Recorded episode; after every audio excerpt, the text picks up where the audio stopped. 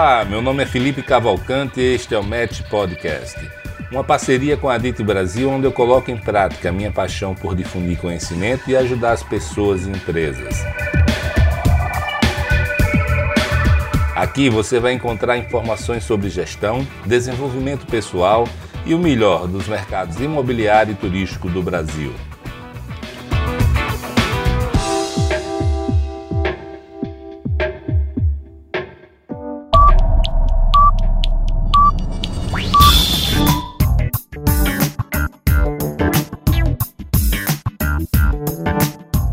Olá pessoal, tudo bem? Aqui é Felipe Cavalcante e estou hoje com José Romeu Ferraz. Zé Romeu é um amigo de longa data já, né Zé? Passamos por, um, por muitas aí juntos. Né? É, é, um, é uma pessoa que está com a DIT desde o início, né? sempre acreditou, foi um fã, um apoiador. E eu sempre me admiro muito, porque ele talvez seja o empresário do ramo imobiliário turístico tem a maior abrangência de atuação, sempre com muito sucesso. Né? Zé Romeu ele, ele já levantou recursos em bolsa, um bilhão para investimentos imobiliários turísticos, é, é proprietário do Chai Resorts, que é uma referência na hotelaria nacional, tem uma bela construtora aqui em São Paulo, RFM, desculpa, Zé, é líder institucional, presidente do Sinduscom, está né, tá assumindo a presidência da FIABS também no Brasil, é, das pessoas que eu conheci no Brasil lidando com licenciamento, eh, licenciamento ambiental, uma das pessoas que tiveram maior impacto e influência nesse setor. Pessoa que eu admiro muito e por isso que eu fiz questão de convidar você, Zé. e, eu, e eu queria que você começasse falando um pouco de como você entrou nesse mercado imobiliário, turístico, como foi seu começo na, na, na vida empresarial. Obrigado, Felipe. É um prazer estar falando com você. Admiração é recíproca, você sabe disso. Acho que foi empatia desde o do primeiro momento, né? É, na verdade, Felipe, eu comecei é, na, no quinto ano de faculdade, nós abrimos isso em 79, eu estava fazendo o último ano, em março, aí eu resolvi abrir uma empresa. Diga-se de passagem, hoje até a realidade do que a gente está vendo é totalmente diferente de, de, antigamente, né? Quer dizer, você, uh, eu consegui com no, no, quinto ano de faculdade abrir uma, uma consultora e começar a pegar serviços para fazer, eram serviços muito pequenos, né? Quer dizer, é, até o escritório era na garagem da minha casa, eu tinha um sócio e começamos a pegar reformas e, e depois fizemos construção de residência, enfim, daí aluguei um escritorinho na, na Rebouças, depois na Marquês de Paranaguá, e assim a gente foi indo. Aquela época eu acho que era mais fácil para começar do que hoje, né? Quer dizer, hoje as coisas são mais complicadas. E naquela época era foi mais fácil, digamos assim. Você sabe, você falando do seu começo aí, me lembrei do meu agora. Você sabe qual foi a minha primeira obra? É. Foi uma calçada. 15 metros de, de fachada. É, o meu foi uma guarita, então. tamo junto. Então, é, e com isso, o pouco recurso que a gente conseguia fazer, na verdade eu estou mentindo, até a gente ganhava muito dinheiro, porque como a gente não tinha custo, não tinha engenheiro, não tinha nada, era eu, meu sócio uma secretária, a gente comprava, ah, ah, enfim, a gente ia na obra, a gente fazia pagamento, a gente recebia, era, enfim, a gente conseguia ganhar dinheiro naquela época. E, e daí começamos a fazer umas casinhas populares, Uh, não, não, continuei nesse ramo, daí é, é, recuamos, mas ganhamos dinheiro também com, fazendo a, as casinhas populares. E em 85 nós começamos entrando uh, onde a gente sempre quis, quis ir, que era começar a fazer o, as edificações, né? E a gente sempre gostou demais de fazer coisas diferentes. Uh, é interessante isso, porque eu vejo que as empresas, elas uh, preferem fazer aquelas coisas que já estão consolidadas, né? E é uma coisa que eu, hoje em dia, trazendo isso para hoje em dia, você vai conversar com, essa, com esse pessoal de fundo tal, eles querem saber o quê? Eles querem saber aqueles produtos que eles conhecem e que dão certo, né?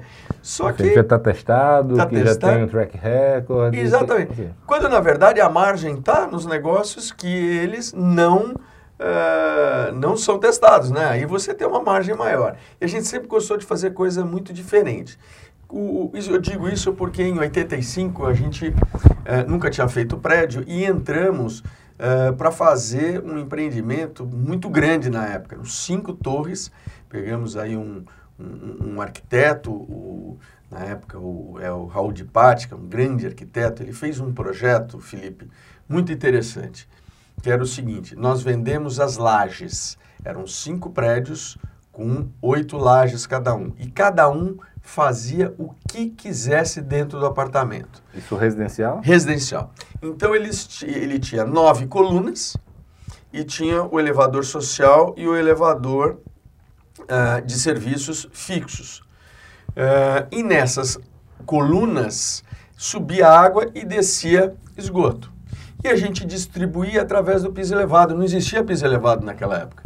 Então nós fizemos um piso, que era uma placa de concreto com 20 centímetros, e distribuía por ali. Então você, você podia comprar o um apartamento, fazer a distribuição que você quisesse. Obviamente que ela já estava um pouco uh, já delineada a partir do momento que você tem o elevador social e o elevador de serviço. Bom, resumindo, é, o prédio, uh, vendemos lajes, uma laje, duas lajes, foi mais para investidor na época, né?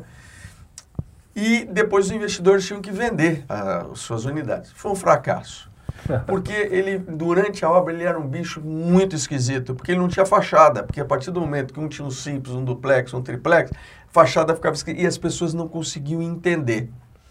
Aí o prédio ficou pronto e, bom, resumindo, estou falando que esse prédio nós entregamos ele em 89. Começamos em 86, terminamos em 89. Tudo curso naquela época, né? Estamos é, falando de 30 anos, né? E, e, hoje tem fila de gente querendo comprar um apartamento. Ele demorou uns 10 anos para pegar. Depois que pegou, virou um, um, um negócio. Então, é, então, isso só para te dizer. Bacana, né? é, tem, um amigo, tem um amigo meu, Saulo Suassuna, que ele tem um molego lá, né? Que, é, que ele tenta exatamente adaptar, fazer algo bem uhum. parecido com isso aí. Você, 30 anos atrás, já estava antenado. Né, foi, foi muito bacana. E hoje tem briga de gente para comprar, porque realmente é muito bom. Porque você chega lá hoje, eu chego lá, quebra o apartamento inteiro, faço a divisão que eu quero, põe o piso elevado e acabou. E, e, e virou. Bom. Aí começamos então, esse daí, essa em 85, entramos nesse mercado imobiliário, não saímos mais até hoje, né? E uma das grandes coisas que eu tinha na época era o seguinte, eu recebia no meu escritório uma carta, uma vez por ano, de um tal de um sindicato, que dizia, olha, a partir desse mês você tem que aumentar tanto os teus funcionários. Cara, aquilo era um negócio que me deixava extremamente é, aborrecido. Como é que eu recebo e eu sou obrigado a fazer isso? Bom, arrumei uma forma, me aproximei desse tal desse sindicato que é o Sinduscom né? E lá, então, eu conheci, através de pessoas em comum, o Dr. Júlio Capobianco, que para mim é um, uma pessoa fantástica, está com 94 anos, lúcido, fantástico ele. E aí ele me falou na época, eu perguntei para ele, como é que vocês decidem esse negócio, mano? Ele falou, olha, a gente tem que valorizar o nosso trabalhador. Se a gente valorizar o nosso trabalhador, pagar bem, dar benefício para eles, vão ficar cada vez melhores e nós vamos ter um produto melhor aquele negócio me saiu da cabeça, eu achei aquele negócio fantástico. Daí, em 89, ele me convidou para ser diretor adjunto do Sinduscom. E de 87 eu entrei no sindicato, participava, participava de alguns grupos. E aí, em 89, me convidou para ser diretor adjunto e não saí de lá mais de lá até hoje, né? Quer dizer, porque realmente eu acho que os sindicatos, como é o caso de São Paulo, o Sinduscom aqui de São Paulo, é um, é um, um, um local onde você adquire tanta informação, é tanto conhecimento que é fantástico, entendeu? Quer dizer, é um, é um local onde você vai e você consegue saber tudo o que está acontecendo em várias áreas tal. E aquilo me fascinou. Em 92 fizemos uma chapa, foi uma, foi uma chapa aí, teve concorrência naquela época, foi uma chapa montada um grupo nosso, tinha um outro grupo, nós ganhamos e, fica, e esse grupo ficou, está lá até hoje no, no Sinduscom. Zé, você está falando do Sinduscom aí, né? E eu sei como você é uma pessoa associativa, mas é, aproveitando aqui, é, os sindicatos, de maneira geral, estão passando por momentos difíceis né, de adaptação agora. Como é que você está vendo isso? Como é que o próprio Sinduscom está se adaptando a esse momento agora, com essa nova lei? É, e quais são os caminhos para quem quer sobreviver? Sindicato, seja imobiliário, construção, seja em qualquer outro setor. Felipe, é o seguinte, eu, eu em 2014 me, me chamei, telefonaram e falavam, olha, agora chegou sua vez, você vai ter que ser o presidente do Siduscom. É, eu, você eu, pegou o pior time, até, né? até, até então eu estava um pouco, eu fiquei um pouco fora do circuito da, da construção de 2007 até, diria, diria até 2014, quando eu fui para o Sinduscom, por causa da, da história do, da Investur e do, do imobiliário turístico. Mas é, aquilo lá, naquele momento, eu falei, puxa, que bacana, eu, eu acho que eu vou, eu vou aceitar porque é uma forma de eu voltar aí a, a, a atuar na parte de construção, que é um, é um vício, né? Isso daí é, é um vício que não sai da gente de jeito nenhum. Eu já várias vezes falei, nossa, falei pro meu sócio, eu falei, olha, Márcio, vamos fechar essa consultora, vamos incorporar, porque isso daqui é um inferno. Os caras não pagam, atrasam e, e, enfim, você conhece todos os problemas que tem, mas não adianta. Cada dia que a gente, cada vez que a gente falava isso, aparecia mais obra e mais coisa para fazer. Bom, mas em 2014 eu aceitei, Felipe, e eu me lembro direitinho, eu tomei posse em agosto de 2014, né? Em, a partir de outubro de 2014, o setor só caiu. Até hoje ele só caiu. Foi um inferno. A crise foi a maior crise da história que já teve, foi essa crise que a gente viveu. Uh, e, além disso, teve a compulsoriedade dos sindicatos, que acabou aquela contribuição compulsória. Então, eu, me, eu quando eu assumi o Sinduscom, ele tinha 96 funcionários, quando eu saí, ele tinha 18. Então, foi uma loucura, mas conseguimos adaptar tudo, fazer todas as mudanças, terceirizamos uma série de coisas tal. E uh, começamos um trabalho que vai combinar com uma grande mudança que vai ser anunciada aí daqui um, um, dois meses, que eu não posso ainda te falar, mas em breve ele já vai ser anunciado aonde eu acho que a gente conseguiu colocar o sindicato num, numa posição bastante interessante, tem uma militância grande, nós temos lá setores que são referência do Brasil, né? quer dizer, eu como empresa em 94 participei da criação do Comitê de Tecnologia e Qualidade do Sinduscom, que hoje é uma referência para o Brasil todo, eu acho que é o núcleo mais eh, preparado e estudioso da área de tecnologia e qualidade do Brasil. E, enfim, e várias coisas que, por exemplo, um dia eu estava almoçando lá em 96, conheci uma pessoa que estava tratando de um assunto que era uma tal de ISO 9000, que eu não tinha nem ideia, nunca tinha ouvido falar disso. Mas eu me interessei tanto por aquele assunto, adorei aquele. Eu achei que aquilo era um, uma solução fantástica para as empresas, que eu fui a primeira empresa aqui na cidade de São Paulo a conquistar a ISO 9000 em 97. 97. Então fazem 22 anos. E o sistema da ISO 9000 na minha empresa é uma religião, ela funciona até hoje e é um espetáculo, né? E, então, essas Pô, que coisas... bacana, né? Porque o que a gente vê muito por aí também é a certificação pela certificação, né? Ou para estar tá apto a Não. ser contratado, algo assim. Não. Não, você sabe o que, que aconteceu, Felipe? Foi uma coisa interessante. Naquela época, é, eu, eu achei que tinha alguma coisa errada, porque a gente devia estar tá trabalhando errado, porque a gente pegava a obra e não comemorava. Você entende? É, é, é, você pegava a obra para pagar custo para aquele. Eu falei, isso aqui está errado, não, é? não pode ser assim. Então eu vi é, nessa empresa de, de, auditoria, na época, eu fiz um trabalho de, de reengenharia de toda a empresa e e eu, eu, eu, não fui direto para a ISO 9000. Eu falei, vamos fazer um trabalho inteiro? Fizemos a ISO, a, a, a, reengenharia, demorou um ano, um ano e pouco para fazer a reengenharia. Aí depois entramos na ISO 9000, a empresa já estava preparada, foi aquele processo. E, e aquilo foi uma coisa muito bacana. É, eu, não, a ISO 9000 foi um instrumento só para a gente se organizar internamente.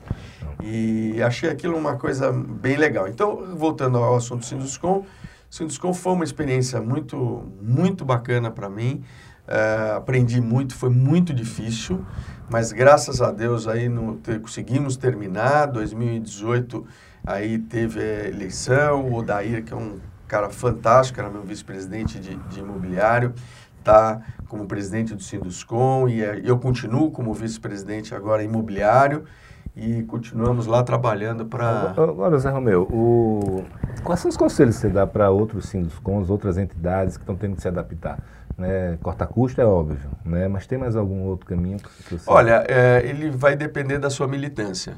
Quer dizer, se o, se o sindicato é importante, se ele faz coisas importantes, se ele é representativo... Se ele agrega valor para o associado. Se ele agrega valor para o empresário, automaticamente... Na verdade, assim, eu, eu, eu, na minha opinião, é muito assim eu vejo assim, um sindicato sempre teve aquele, aquele aquela verba garantida, que meio que garantia a sobrevivência. As associações, por sua vez, elas têm que prestar serviço, porque é muito fácil um associado mandar uma mensagem, dizer um e-mail dizendo, ó, estou fora, né? Se não percebe valor. Então, o que eu percebo muito é que os sindicatos cada vez mais vão ser ágeis, vão ser enxutos e vão ser talvez, eu queria sua opinião sobre isso, muito mais focado em agregar serviço e valor específico, nichos, etc e tal, é, para seus associados. Você vê dessa maneira também, não? Sem dúvida nenhuma. Quer dizer, hoje, para que, que hoje o nosso associado vai no, no, no sindicato? Para pegar informação, para é, colaborar. Defesa de tro interesse. Trocar, trocar é, aí experiências, não é verdade? Então, Uh, eu vejo, a gente tem lá vários seminários. Os nossos seminários, esse ano, por exemplo, o seminário de estrutura, foi fantástico, estava lotado. Nosso seminário, nosso prêmio BIM, é um espetáculo, entendeu? O BIM veio através de uma viagem nossa. Nós temos umas viagens que são aí, viagens técnicas que a gente faz. E lá no, em 2002, se não me engano, houve uma visita aos Estados Unidos, é uma visita a uma universidade, onde a gente viu aquele tal daquele BIM trouxemos imediatamente. E hoje nós já estamos aí todos os anos fazendo seminários, prêmios, essa coisa do, da CEBIC, levamos o BIM para a CEBIC, a gente que coordena o BIM na CEBIC. Enfim, coisas como essa, eu acho que se agregar valor e ele for importante para o empresário, eu acho que é, é eterno, né? Quer dizer, ou seja, né, ninguém melhor eu, do que você para dizer isso, né, Felipe? Porque para mim a DIT é um fenômeno, quer dizer, todo mês eu vejo lá, recebo lá proposta de empresa querendo se associar tal. Por quê? Porque é um sucesso. Os eventos são um sucesso, tá certo? Quer dizer, você não está perdendo tempo ir lá e você está recebendo informação. Bacana. Agora, um, um, uma pergunta que eu tenho para fazer é a seguinte. Você foi presidente do Sinduscom, né? É, lidou com muita, muitos líderes lá, né? É, como é essa experiência? Porque você na sua empresa, você é um determinado tipo de líder, porque as pessoas são seus funcionários, elas de alguma maneira né, têm, que, têm que seguir a visão do, do dono da empresa. Mas e numa entidade como o Sinuscom, com tanta gente boa, só tem cacique ali, cada um melhor do que o outro, como é essa experiência de liderar líderes ali dentro? Ah, isso que é bacana, né? Porque uh, você está num, num fórum aonde é muito rico, as informações que vêm, todas elas são muito ricas. Não, não tem muito esse negócio de uh, você está ali como líder, porque você naquele momento você tem que organizar aquele negócio todo, mas estão todos ali no mesmo nível de colaboração, quer dizer, senão não tem o menor sentido, né? Quer dizer, então é só um, uma... E estão todos muito felizes de você estar tá ali, porque, Felipe, você sabe melhor do que eu, é um sacrifício monumental porque no final da reunião vai todo mundo embora e ok, vai cada um cuidar da sua vida. E você continua ali tendo que organizar os próximos eventos, dar continuidade naquilo que foi conversado. Então, dizer, na verdade, essa liderança ali está todo mundo dando graças a Deus que você está ali, né? Você sabe bem disso, é tá certo? Dizer, eu sempre brinco que é o seguinte, né? A gente, quem, quem a gente quer que seja presidente de uma entidade como essa, não quer. E quem a gente não quer, quer. Né? Então, assim, é muito raro você ter uma pessoa com perfil adequado, disponibilidade de tempo, liderança, né? legitimidade, é, que esteja no momento de vida que queira. Né? E quando a gente, a gente conta, é mais ou menos o que você falou aí mesmo. Dá graças a Deus que é o que aconteceu agora na DIT, por exemplo, que o Caio Calfá está tá assumindo lá, uma pessoa com perfil fantástico aí. E é isso aí, é muito mais da graças a Deus do que qualquer outra coisa. É, quer dizer, então... E eu já aprendi uma coisa também, é, quando você diz que quer ser líder de uma entidade, você não vai ser. Né? Isso aí é uma coisa natural e as pessoas acabam fazendo o que fizeram com você, lhe chamando, lhe ligando, venha para cá para ser presidente. Né? É mais ou menos por aí mesmo. Agora, Zé, você, você também marcou história aí, né? No, como você falou aí, você ficou de 2007 até 2014 um pouquinho afastado da construção. Né? A construtora ficou sendo tocada aí pelo Márcio, não é isso? E você à frente de um fenômeno, né? Em 2008, talvez, ou 2007? 2007. 2007 você fundou a Investitur. Eu me lembro bem disso, acompanhei, né? Os passos iniciais, estava lá sendo testemunha. Você conseguiu é, levantar um bilhão de reais e, para investir em empreendimentos imobiliários turísticos no Brasil. Né? E, se eu não me engano, se você quisesse de, uh, levantar o dobro, acho que levantava naquele momento, não? A demanda era muito grande, né? E, e, como foi todo esse movimento do imobiliário turístico? Você foi testemunha de perto, foi um, um ator muito atuante. É, fala aí pra gente isso tudo que aconteceu e desse seu relacionamento com o mercado financeiro. Felipe, isso são aquelas coisas, né? Na vida as coisas vão acontecendo, a gente só vai uh, caminhando, né? Uh, na verdade, tudo isso começou em 98. Em 98, nós participamos de um processo para fazer a construção do, de uma concorrência que tinha fazer a construção do Clube Médio em Trancoso. E, ao mesmo tempo, coincidentemente, eh, tinha um grupo de empresários querendo fazer uma pousada em, em Itacaré. E nessa, por uma relação aí familiar até do meu sócio, com os sócios desse, dessa, dessa pousada que eles queriam fazer lá em Itacaré, a gente então acabou fazendo toda a parte construtiva de, dessa pousada, né, que se chamava Chai, e do, e do Clube Médio em Trancoso, né? Então, nós começamos a ter uma relação muito forte com esse tipo de turismo, né? Quer dizer, na verdade, naquela época eu acabei ficando responsável por toda a área de Trancoso e o meu sócio, como ele tinha relações familiares lá, na área de, de Itacaré. E uh, a gente quer dizer, aquela, aquele contato com aquelas comunidades, com aquelas pessoas, que eu não podia levar, eu tinha que fazer em 11 meses um hotel de 40 mil metros quadrados, quer dizer, eu tinha que, o pessoal tinha que ser local, então, uh, houve, aí é uma, é uma conversa que a gente fica o dia todo aqui, a experiência que foi, o que foi construir lá. Foi muito difícil, mas muito gratificante, né? Até hoje, passados aí 20 anos, eu, às vezes eu estou na balsa, eu lá de, de, de Porto Seguro, vejo um, uma pessoa, ô oh, doutor, o senhor tá bom? Como é que tá? Tal. Por quê? Porque nós formamos quase 600 pessoas, e essas 600 pessoas são hoje os empreiteiros de lá, entendeu? Nós levamos curso de treinamento, essa coisa toda. Mas isso é uma outra conversa. Mas uh, a experiência que a gente teve lá e tivemos no Chai, uh, depois, em 2000, inauguramos o Chai em 2000, ele foi um sucesso lá para os proprietários. Aí, em 2003, resolveram fazer um loteamento. Esse loteamento a gente eh, desenhou todo esse, esse condomínio, esse negócio, foi um sucesso. Mas, Felipe, em 2003, é interessante isso daqui, essa pergunta que você fez. Em 2003, 2004, 2005, 2006, o mercado turístico de nível no Brasil ele não existia. Ele era frequentado por europeus, especialmente espanhóis e portugueses, que o mercado do Brasil inteiro acreditou que eles eram o néctar do mundo, que o dinheiro deles era sem fim. E eles vinham, compravam terra, você sabe disso, você está lá em Alagoas, eles compravam áreas enormes no Nordeste e isso começou a inflacionar o preço da terra que ele começou a duplicar, triplicar, não é? E aqueles projetos malucos, alguns responsáveis, outros irresponsáveis, tá certo? Os irresponsáveis, o que que acabava? Eles uh, deterioravam toda a, a, o mangue, as áreas, enfim, devastavam. E uh, aí isto levou ao famoso CONAMA 303 de 2002 que foi uma resolução extremamente restritiva, que uh, ninguém entendeu direito a abrangência daquele, daquela resolução, né? Mas ela era muito restritiva. Ela falava o quê? Principalmente tinha aquele problema do recuo dos 300 metros, ou seja, quando você tem uma restinga, você só podia construir depois de 300 metros. Mas eles esqueceram de classificar essa restinga, né? É, numa linguagem mais popular, se essa restinga podia ser tirada, se ela podia ser tirada metade, ou se ela não podia tirar nada, tá certo?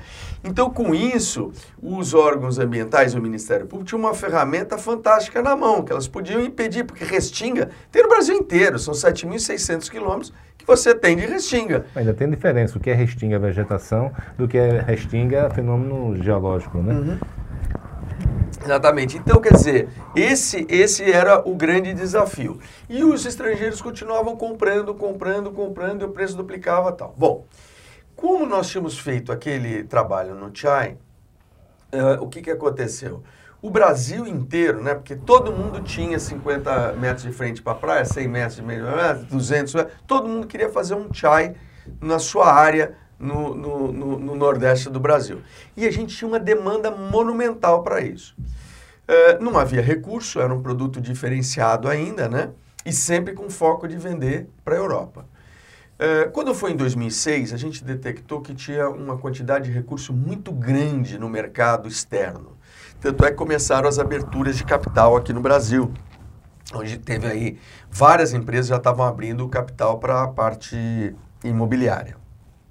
Nesse momento, nós identificamos aí um, um parceiro que, que trabalhava com isso, que está do mercado externo, e nos ajudou bastante, virou nosso sócio nessa empresa que a gente chamou de Investur, mas uh, ela começou da seguinte forma, a gente tinha essas oportunidades, fomos tentar buscar dinheiro em, com fundos fora, mas era muito complicado, quando aí veio a ideia de abrir, uh, abrir uma empresa nova e focá-la no imobiliário turístico, que não existia nenhuma empresa focada no imobiliário turístico. O que, que era o imobiliário turístico? Imobiliário porque ele tinha uma área que ele ia fazer um desenvolvimento imobiliário.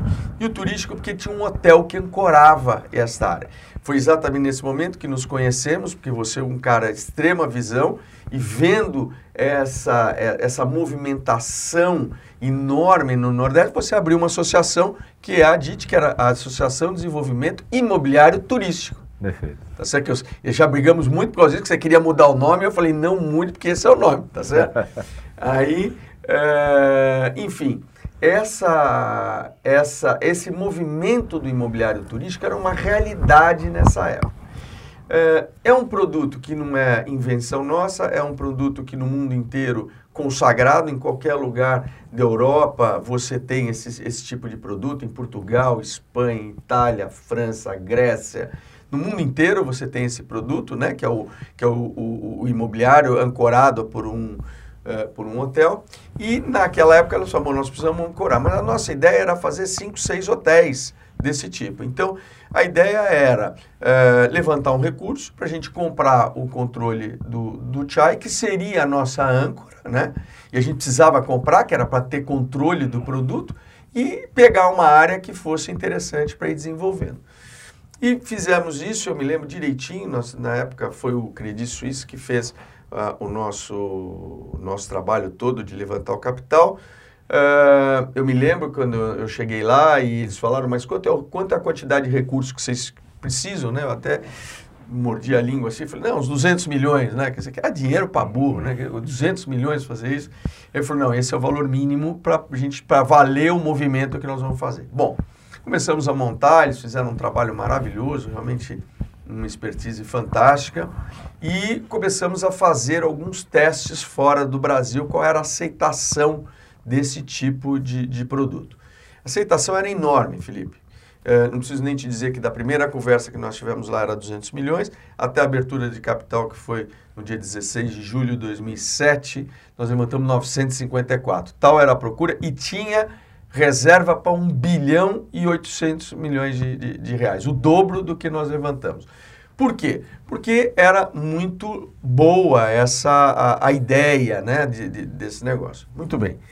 Levantamos o capital, aí começamos a trabalhar em, de 2007 começamos a adquirir aí algumas áreas, eram todas áreas bastante diferenciadas, foram áreas muito difíceis de serem compradas porque o preço estava subindo demais, já tinha mais cinco empresas na fila para serem uh, listadas com o mesmo e, e objetivo. todas estavam opcionando as áreas? Já era... E estava opcionando, então era uma briga nas áreas para você opcionar o preço. Ainda tem que achar áreas grandes com problema, sem problema de, de documentação. Sem problema de documentação, enfim, era, foi uma luta. Mas nós, passados este um ano, depois de, de julho de 97 a agosto, a setembro de 2008, né, nós tínhamos levantado, vai, um bi, vamos fazer uma conta, nós tínhamos gasto 500 milhões em áreas e na preparação destas áreas e tínhamos 500 milhões em caixa. Quando daí veio a quebra do, do, do Lehman Brothers e houve aquela, aquela queda mundial, foi quando a gente descobriu que aquele dinheiro e esse dinheiro todo que vinha de fora, volta a repetir, não existia mercado interno, era mercado externo. Todo esse recurso, na verdade, ele era um recurso que era uma bolha e que ele não existia. Graças a Deus, em setembro de 2008, eh, nós não tínhamos nenhum empreendimento ainda lançado, nós íamos lançar em, em, em Alagoas. Alagoas, eu me lembro que chegou a montar um stand lá. Montamos um stand, íamos lançar. Uh, não tínhamos nenhuma venda feita, nenhum financiamento comprometido. Então, a empresa ela tinha terreno e tinha uh, caixa. caixa. Interessante que naquela época nós fomos cotados na, na bolsa, o valor que a gente foi cotado era menor do que o que a gente tinha em caixa. Olha que loucura que era isso. Ou seja, é, precificar os terrenos a zero, menos ainda, porque tinha que ter alguma despesa no terreno e tal. E aí começou uma, uma eu acho que foi, enquanto a, eu acho que o meu maior desafio sindical foi o ano de 2017, 18 no Sinduscom com a queda do e adaptar o sindicato para isso, foi esse momento de 2008, é, o que fazer com a empresa? Porque é, os nossos acionistas é, mais da metade deles acabaram, eles evaporaram. É, nós tínhamos 500 milhões em caixa, aqui as empresas estavam, do, aqui várias empresas no Brasil loucas para é, fazer um merge com a empresa para pegar esse caixa e a gente, a gente só tinha uma solução. Ou a gente devolvia o dinheiro todo que a gente tinha em caixa para os acionistas e acabava com a empresa, ou a gente arrumava alguma empresa que tivesse alguma coisa a ver com uh, o negócio que a gente estava fazendo. Quando nesse momento, então, surgiu a possibilidade da gente fazer uma fusão com a GP, que tinha uma empresa... LA Hotels, né? LA Hotels, que era uma empresa que não estava listada, essa coisa toda, que foi essa empresa que depois deu origem à BHG, né? Uh, e tinha tudo a ver, era turismo, uh, já tinha hotéis... Geração de caixa, Já né? tinha geração de caixa. Então, nesse momento aí, então, eu passei é, fizemos aí essa fusão, tinha duas áreas que eram imobiliário turístico e, e urbano, uh, o, e eu fiquei responsável pela área do imobiliário turístico. Né? Uh, só que é interessante isso também, Felipe, que é o seguinte, todos os ciclos, historicamente, eu tenho uma memória que eles demoram 10 anos para voltar. O que quer dizer isso?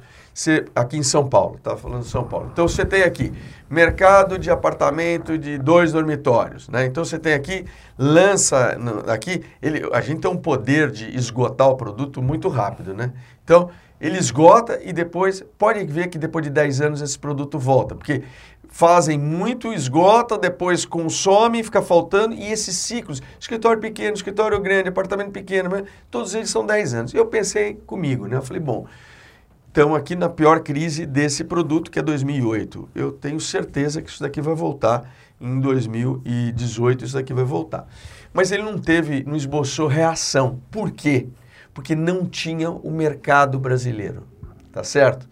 O mercado brasileiro começou a surgir a partir de 2011.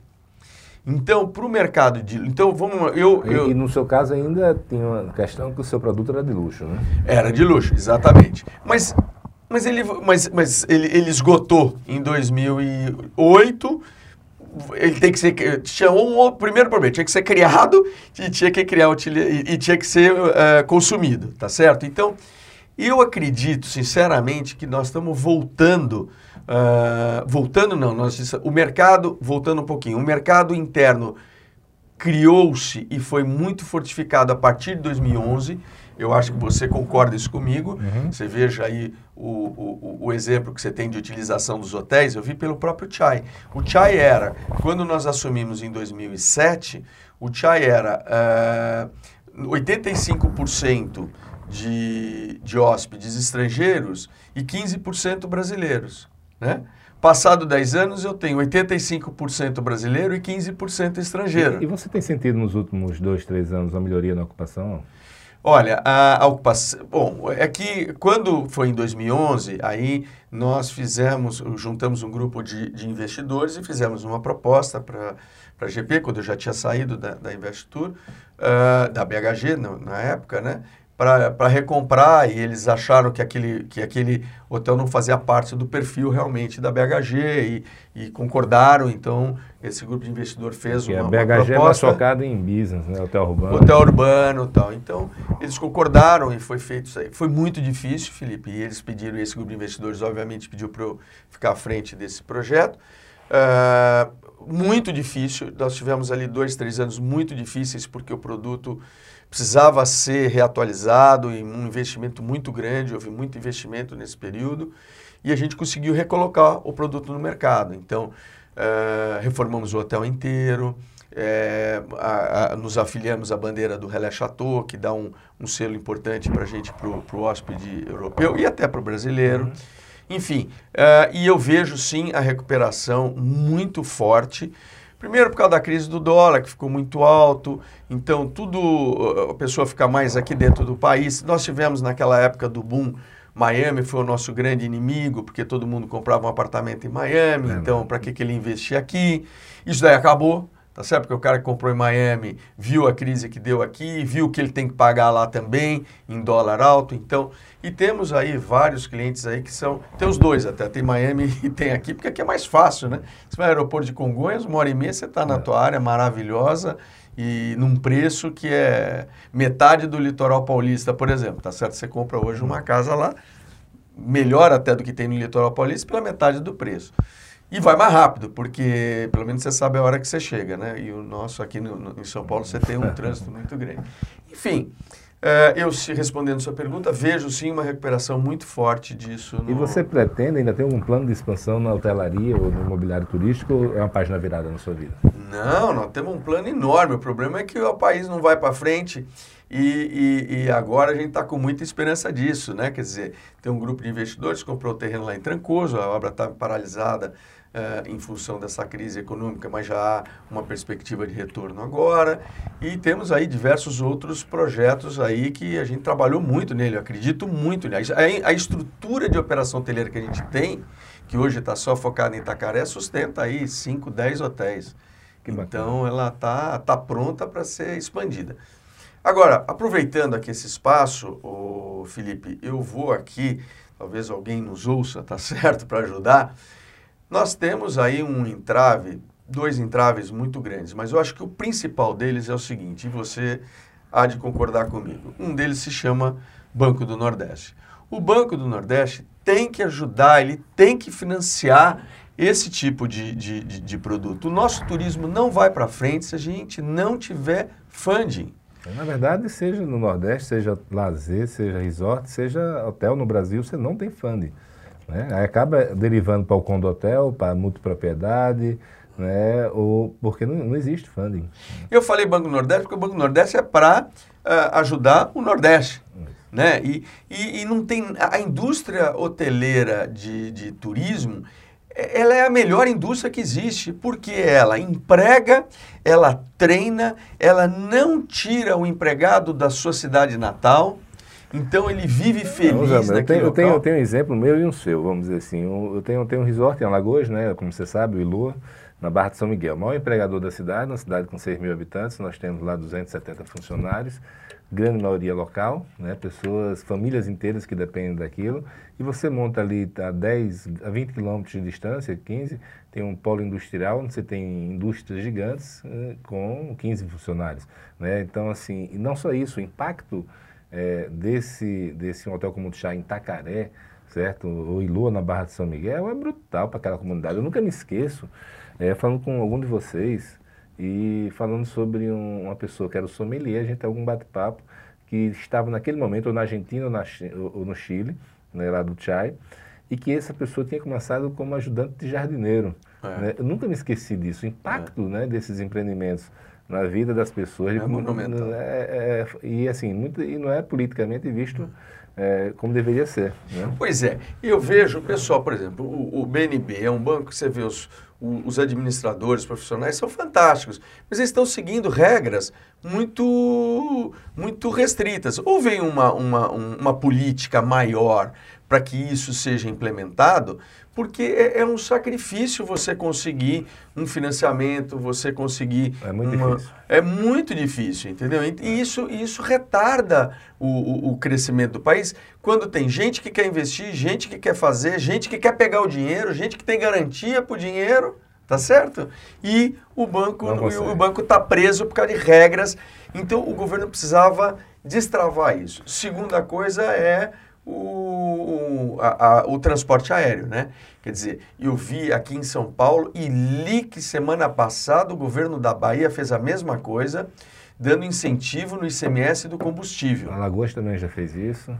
Isso, isso é fundamental. Isto é fundamental, porque isso vai desenvolver, vai, vai levar mais gente para aquela região. Nós, aqui é uma luta antiga nossa, né? É. O transporte aéreo regional. Regional, só, é isso aí. Que eu me lembro de uma vez que a gente fez um evento em Alagoas, 2009 talvez, a presença do Nelson Jobim, que era ministro da Defesa, com vários governadores, né? outros ministros, e a gente fez inclusive uma carta para o presidente da República, Lula, onde os governadores entregaram essa Isso. carta pedindo incentivo ao, ao, transporte aéreo regional, mas o lobby das empresas aéreas é, sempre é maior, né? A minha grande esperança, turismo, como a gente sabe, é acessibilidade, né? Seja terrestre, seja aéreo. E você é um grande defensor, né? Toda vez que a gente está conversando alguma coisa de ação da, da, da DIT, de outra entidade, você sempre está lá falando ó, acesso aéreo regional.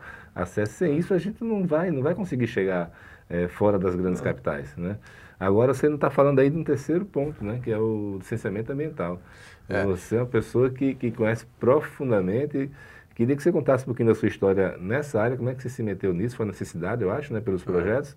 E se você está acompanhando essa lei de licenciamento ambiental que está, tá, acho que está para sair aí, né, no, na Câmara, alguma coisa sobre isso. É, eu, quer dizer, na verdade, a, a barreira de entrada que ninguém sabia na época, era o licenciamento ambiental, muito em cima do CONAMA 303 da época, tá certo? Quer dizer, não, só isso, eu me lembro que a gente, a gente em parceria também, né, a gente atuou muito, né, se tecnicamente você tinha uma equipe fantástica, que era a LC 140, é. a LC que a lei complementar à Constituição que definiu né, competência. a competência para o licenciamento ambiental dos entes federativos.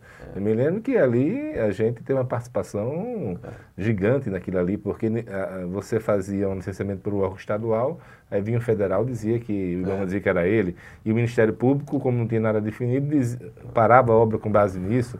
Essa foi uma conquista muito grande e, e, da qual acho que a gente tem que se orgulhar muito. Né? É, é foram, foram lutas difíceis, né? É, mas o time era muito bom e eu acho que o bom senso também venceu, né? Mas você veja, o Código Florestal Novo, que foi resolver esses problemas todos, eles são de 2016, se não me engano, uhum. não é? Uhum. Então, você vê, olha quantos anos se passaram e quanto sofrimento aconteceu até chegar lá. Só para você ter ideia, é, nós, como, como empresa, nós temos uma área na região lá de Trancoso, que ela sofreu uma ação civil pública em 2003. 2003, 2003, 2004 ele sofreu ação civil pública. Até hoje, essa ação civil pública está em Brasília, ainda no, no, no, no STJ. É, é, inacreditável. Quer dizer, na verdade, ela não serve para mais nada, porque vamos imaginar que o, o STJ chegue, chegue, e fale, olha, tá ok, pode fazer tudo o que estava aí. Já não serve mais, é, porque o, o Código Florestal Novo já mudou toda a legislação, o plano diretor da cidade já mudou. Quer dizer, é inacreditável essas é. coisas no Brasil, né? Ah, e você, você lembra bem disso aí? Na verdade, é, a gente, todos nós, a gente, eu, você e tantos dezenas centenas de empreendedores queriam fazer empreendimentos no Nordeste, é, mas a gente nunca conseguia. Você vê a quantidade de empreendimentos que saíram no Nordeste, foram muito poucos de resorts, não só por causa da crise, mas porque ninguém conseguia licenciar. É. E aqui a gente não está falando de ter lei flexível, nem nada disso não. É apenas a regra definida. Isso, né? Porque você fazer... Quantas pessoas eu conheço que ficaram 6, 7, 8, 9 anos licenciando empreendimento com uma equipe técnica multidisciplinar de primeira qualidade, analisada por uma equipe técnica multidisciplinar de primeira qualidade dos órgãos ambientais, que depois disso tudo vem o Ministério Público e diz que não concorda e simplesmente para, aciona na, na justiça o funcionário público, intimida o funcionário público, muitas vezes por questões ideológicas, né? E para mim o único caminho que a gente tem realmente é que a legislação fique clara, por mais difícil, dura que ela seja, né? É, mas a gente sabendo a regra do jogo antes. Eu acho que está melhorando, mas eu queria saber exatamente isso. Se, se o Sinduscom e se você estão acompanhando a, a, nova lei de licenciamento ambiental, está no Congresso. Olha, a gente acompanha, não acompanhando, estamos acompanhando tão de perto, uh, mas o, a informação que a gente tem que parece que ela melhora em alguns pontos, piora em outros pontos, tá certo? Mas de uma forma geral ela é positiva. Eu vejo aí o movimento do Ministério do Meio Ambiente que ela vem fazendo ultimamente em relação a essas a, a todas essas a, tratativas aí e muitas delas são corretas. Não sei se a forma como está sendo feita é a melhor, mas são todas corretas, tá certo? E, mas eu acho que essa parte do, do licenciamento ambiental, ele ficou, a partir do Código Florestal, ele ficou para o nosso setor, porque eu vejo que o licenciamento ambiental também, ele, essa lei aí nova, ela está muito focada na infraestrutura, né? nas rodovias tal, nem tanto no nosso hum, setor. Hum, né? O, o, Código Florestal, ele de certa forma, ele, ele, ele, ele deu um norte interessante para a gente, pelo menos a gente já sabe melhor o que fazer. A gente já sabe as restingas, elas, elas são classificadas, tá certo? Apesar dos estados ainda não terem classificado essas restingas, eu, eu né? Não sei se você lembra, Zé Romeu, a gente lá, 10 anos ou 11 ou 12 atrás, a gente fez uma reunião com diversos biólogos em Salvador, é, de todas as empresas, definindo a largura do, do das plantas, é, o tipo de folha, tipo, é. exatamente para contribuir com isso aí. Mas, ele, mas hoje, hoje já está melhor, né? A, a, a, parte da competência também já ficou uh, mais fácil. Essa também. questão da competência da LC 140, onde quem fiscaliza, quem licencia, foi fundamental é, também, né? É, é. Enfim, eu, eu acho que hoje o ambiente ele é um pouco melhor, não é ainda ideal, mas ele já fica bem, bem mais claro o que você pode fazer, como você pode fazer. Eu não tenho visto muito problema nesse, nesse setor. Você sempre tem o risco do Ministério Público vir questionar depois tal, mas se, existe uma lei, tem uma regra, você vai seguindo essa, essa regra. E, com o passar do tempo, né, os excessos, que a gente viu muitos excessos serem feitos pelo Ministério Público, é, é, grande maioria deles é, com base ideológica, e sem, sem embasamento técnico. E, e, o que eu percebi, não sei se é a sua opinião também, é que, óbvio, atrapalha o timing do investidor, assusta os compradores, muitas vezes inviabiliza o empreendimento. Mas quando você vai ver o resultado final na justiça, depois de 3, 5, 10 anos, quase sempre é, a vitória é do empreendedor e isso vai criando também a jurisprudência, né? É. Então, mas isso daí acaba com o empreendimento, né? É, isso que eu tô falando. Por exemplo, nós Morreu lançamos... Morreu muita gente pela frente. Não, nós lançamos na época, em 2009, nós lançamos um empreendimento uh, em Santa Catarina e estava totalmente licenciado, tudo perfeito, tudo correto. Nós tínhamos feito ainda visitas ao Ministério Público para não ter nenhum problema, tá? Lançamos, vendemos 30% do empreendimento e aí veio uma ação civil pública e aí começa aquela história toda que você sabe, o prazo deles é o dobro, daí joga daqui, joga de lá, até hoje não resolveu. Tivemos que devolver os recursos para todos os compradores e a área está lá. E o vamos imaginar mesmo problema, se hoje ele for liberado, o produto que está ali ele já não é um produto uh, atual. Você entendeu? Quer dizer, eu vou ter que fazer tudo de novo. Quer dizer, é uma loucura. Agora, isso tudo aí a gente está falando de imobiliário turístico, licenciamento ambiental, greenfield, mas você tem uma construtora aqui em, em, São Paulo, fala um pouco mais sobre ela, tem feito coisas muito bacanas, né? Na cidade de Matarazzo, né? Que acho que vai ser uma obra emblemática não só para o Brasil, mas para o mundo aí que vocês estão fazendo ali. E fala um pouquinho sobre ela e também um pouco sobre o papel, o seu papel nela, o seu sócio, o Márcio, o que é que cada um faz, como são as divisões internas lá. É, é, é realmente essa, essa obra é uma, é uma obra é, realmente maravilhosa sobre o aspecto é, técnico, sobre o aspecto de engenharia, é, sem contar a parte do produto que, Felipe, eu, eu posso te dizer com certeza que o hotel você vai poder rodar muitos hotéis no mundo. Vai ser difícil você encontrar algo melhor do que o que você vai ver lá. É de uma sofisticação. Explica pra gente qual é o produto, porque muita gente não, não tem conhecimento. É um, é um, é um hotel, é um hotel Rosewood, que é uma cadeia internacional de altíssimo padrão. Uh, o projeto é Philip Stark e Janovel. Então, uma coisa extremamente diferenciada. Do mundo, né? é, e, o, e a qualidade e a, o cuidado dos materiais é, um, é, uma loucura aquilo, é uma loucura. Então, eu acho final do ano que vem. E qual já, o papel de vocês lá? Nós somos, nós temos um consórcio, a RFM junto com o Sérgio Porto, e nós somos responsáveis pelas obras do hotel e do residencial, que tem vários produtos dentro do complexo, né? Você tem um prédio é, comercial, você tem o hotel, você tem o residencial e você vai ter um, um, um, um mall ali. E nós somos responsáveis pela parte do, do residencial e do hotel.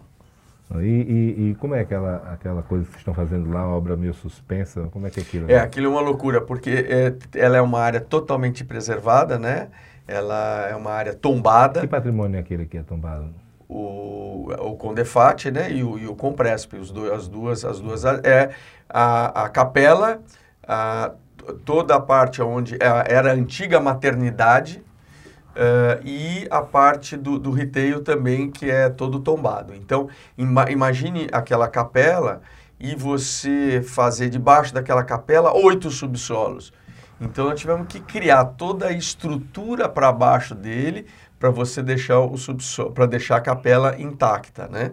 E o mesmo na maternidade, oito subsolos para baixo. Então, tem ali pilar que ficou no ar. Foi uma obra de engenharia. Engenharia muito, de verdade, né? De verdade. Vocês tinham essa tecnologia dentro de casa? Olha, o grupo de consultores e de projetistas é todo brasileiro, é fantástico, tá certo? O que teve ali foi uma consultoria externa mais na parte do concreto, porque o, a exigência do concreto é que ele fosse um concreto uh, cinza, então uh, isso daí é uma coisa que demandou muito, mas a, a empresa proprietária, né, o Boulevard Matarazzo, conta ali com uma equipe técnica fantástica liderada pelo Maurício Bianchi, que eu acho que você conhece. É. E o Maurício ali tem um, ele que é, tem um mérito aí de ter, uh, digamos assim, é, agregado todos esses projetistas, todos esses técnicos durante o mês. Nós só estamos executando o que eles ali determinaram, né? Zé Romeu, isso aí é a obra que você mais se orgulha? Sim, sem dúvida, é uma obra importantíssima. Mas quais foram as outras na sua carreira aí? Teve alguma que marcou vocês? Essa obra que eu te falei no começo, que era de 85 desse prédio, foi uma obra muito importante para a gente porque ela, enfim, porque ela foi um marco, né, nessa, nessa, nessa coisa toda. A obra do, do Clube Med foi uma obra muito importante também pelo prazo e pelo desafio. É, junto com um grupo de incorporadores também nós trouxemos o produto Loft para o Brasil em 97. Isso foi uma coisa que também bem bacana. Fizemos Loft 1, 2, 3, 4, 5. Fizemos Gran Loft 1 e 2, foram sete prédios que a gente fez uh, desse Então, desse assim, produto. pioneiro no, em Loft, pioneiro em BIM, pioneiro em ISO 9000. É, em BIM não, BIM foi o sindicato, né? Ah, Quer dizer, foi, foi, o sindicato, mas uh, te, teve várias coisas aí que a gente fez que foi interessante. Contar, né? É. E, e Zé Romeu, hoje em dia, onde é que você está gastando mais energia?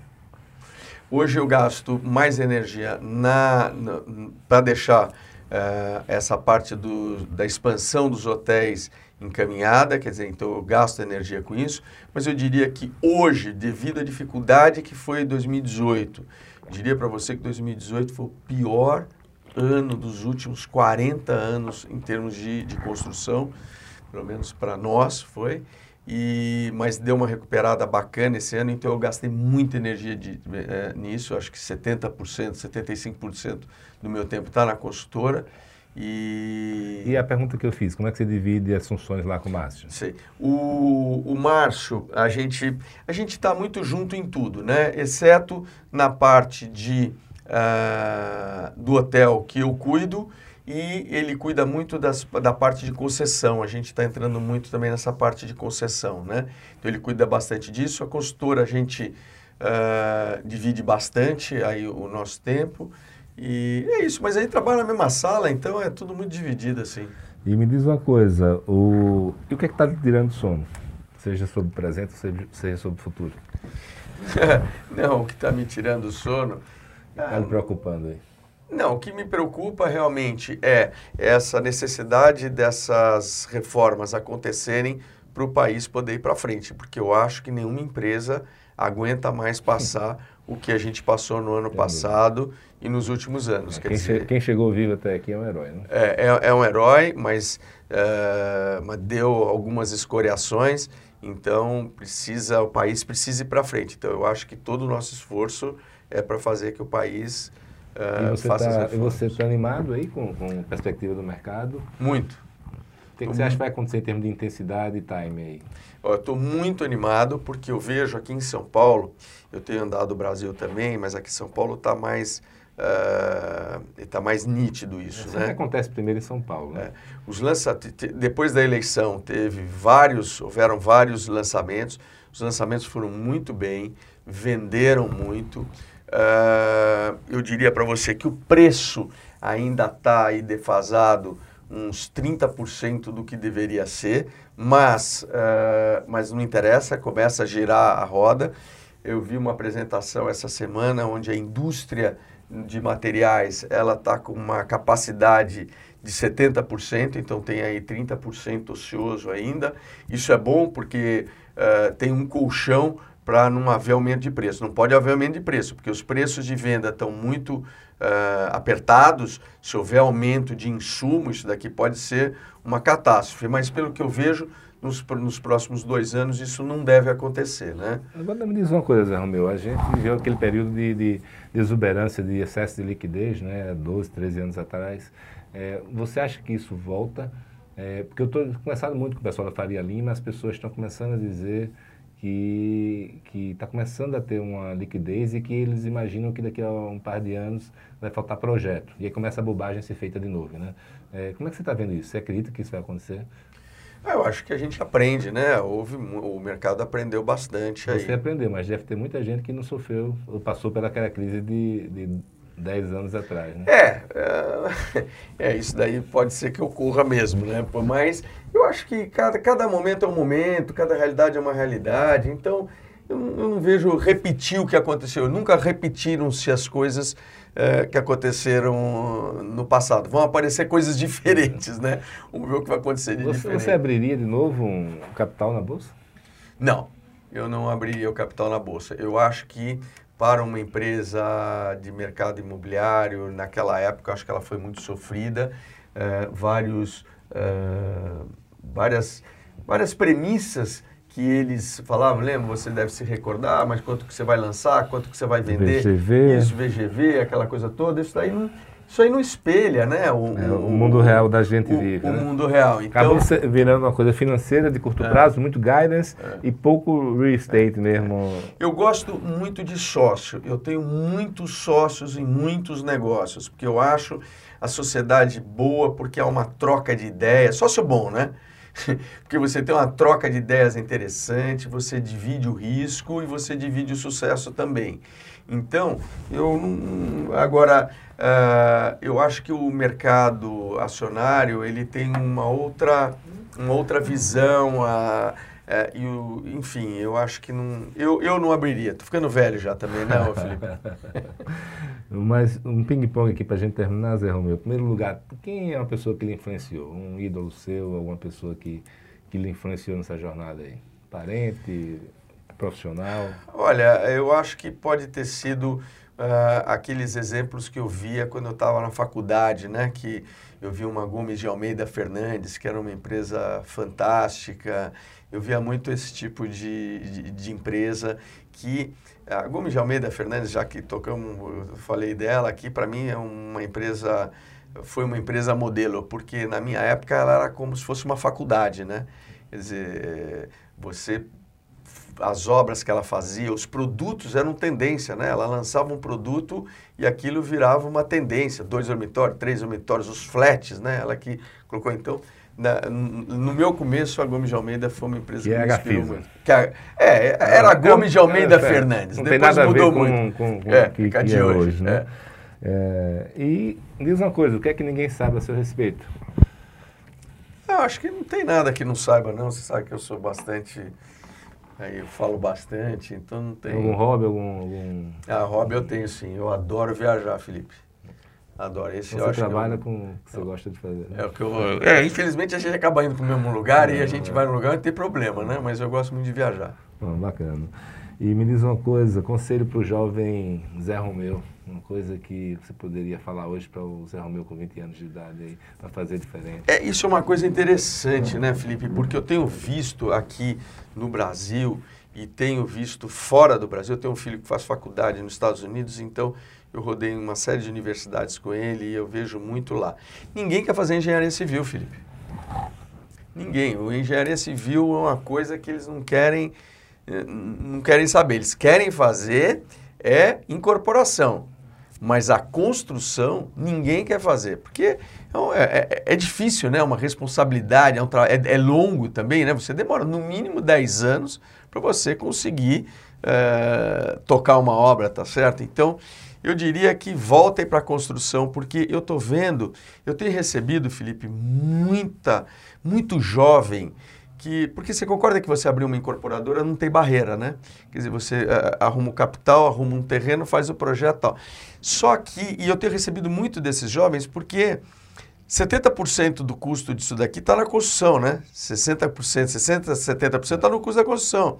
Então eles estão na mão, da, o resultado dele está na mão da, da, das construtoras. Então eu acho que eles têm que voltar um pouco para a construção também, porque é o insumo mais importante do produto deles, entendeu? Entendi, bacana.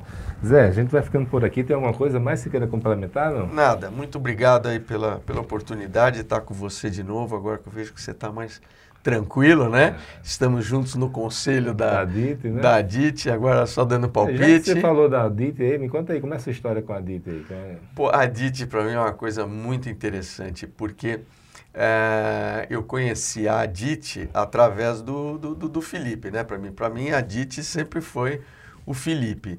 É, aí, sei lá, 12, 13 anos atrás, obstinado por aquele, por aquele produto que estava começando a nascer no, no, no, no, Brasil, né?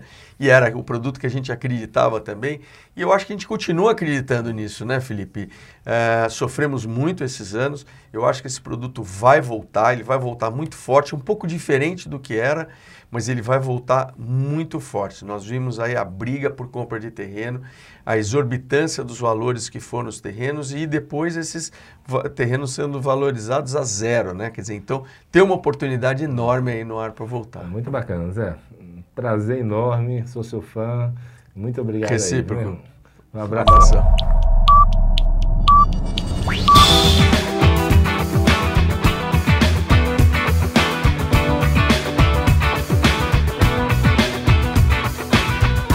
Este é o Match Podcast, uma parceria com a Dito Brasil, onde eu coloco em prática a minha paixão por difundir conhecimento e ajudar as pessoas e empresas.